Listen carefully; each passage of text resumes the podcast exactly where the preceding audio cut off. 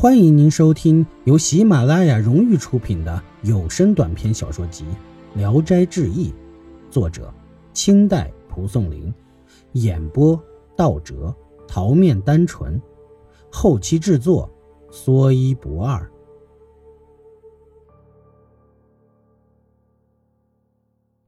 盖仙，高玉成是大户人家的子弟，住在京城的广里。他擅长针灸，不论病人穷富都给治。有一天来了个乞丐，小腿上长着烂疮，躺在路边上，腿上又是脓又是血，臭不可闻。居民们怕他死了，每天给他送点吃的。高玉成见了，可怜他，派人把他扶到家里来，安顿在偏房里。仆人们都嫌他臭，捂着鼻子远远地站着。高玉成拿出艾草点着，亲自给他针灸，天天供他饭菜。过了几天，乞丐馋了，要吃汤煮的面食，仆人怒骂了他一顿。高玉成知道了，就打发仆人给他面食。没过多久，那乞丐又要酒肉，仆人跑来说：“这个要饭的太可笑了！原先在路上躺着的时候，一天连一顿饭也吃不上。”现在可好，一天三顿吃着还嫌不够，给了汤饼又要酒肉，这么贪吃啊，就该把他扔回大路上去。高玉成问仆人：“他的疮怎么样了？”仆人说：“那那痂快掉了，好像可以走路了。我看他是故意呻吟，装着喊痛。”高玉成说：“哎，给他酒肉能花几个钱？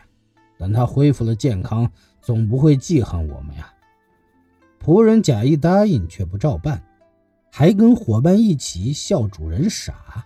第二天，高玉成亲自去看乞丐，乞丐一瘸一拐地站起来，感谢他道：“承蒙先生您的大恩大德，就像使死人复生，使白骨长肉，啊，我真的是感激不尽啊！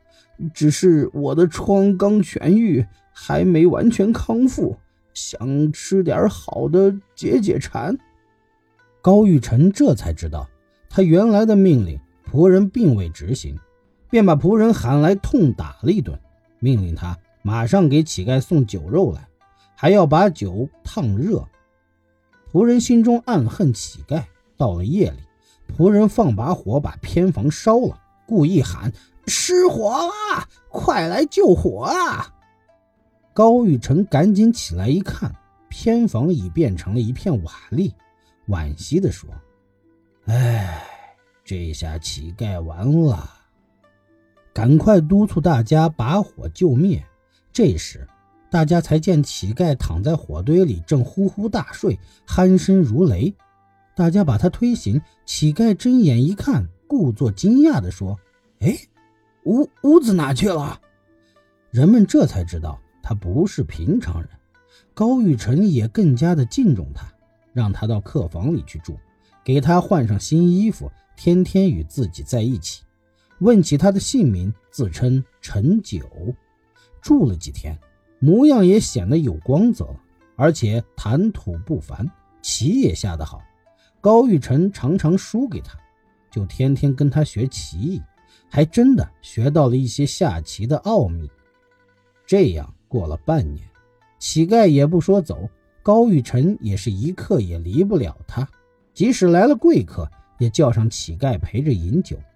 席间掷骰子行酒令，陈九就替高玉成猜点数，每猜必准。高玉成很惊奇。高玉成知道他不是凡人，常求他显显本事。陈九推辞说自己没什么本事。有一天，陈九说：“我想走了。”过去受你的大恩，今天我设小宴请你，你可别带旁人去啊。高玉成说：“咱们在一起相处的好好的，你怎么突然想走？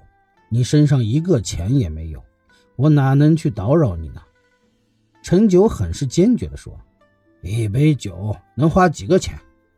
高玉成说：“上哪里去呢？”陈九回答说。去你后花园。这时正是严冬季节，高玉成怕花园亭子里面冷，陈九说不碍事儿。高玉成就跟着他到了园子里，一进园子，猛觉得气候立刻暖和的像阳春三月；进了亭子，更暖和了，有成群的珍奇鸟类一起展开歌喉啼叫，仿佛暮春时节。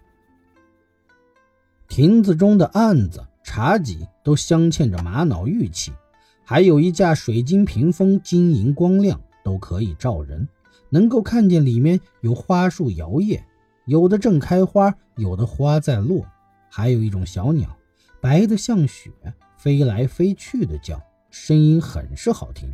用手去摸时，却什么也没有。高玉成愣了半天，才坐下，又见一只鱼玉。也就是八哥在学人说话，上茶。一会儿就见一只丹凤鸟叼着一个红玉盘飞来，盘中有两只玻璃杯，杯中盛着香茶。来到高玉成面前，伸长着脖子，恭敬地站着。等高玉成饮了，放回茶杯，丹凤鸟又叼了红玉盘子，展翅飞去了。那八哥又叫上酒。马上就从太阳里边飞来一只青鸾，一只黄鹤，一只叼着酒壶，一只叼着酒杯，放在桌上。又有许多鸟儿送来菜肴，纷纷扬扬，鼓翅声不绝于耳。不大功夫，山珍海味摆满了桌案，酒菜都是罕见的上等品。本集演播到此结束，谢谢您的收听。喜欢请点赞、评论、订阅一下，谢谢支持。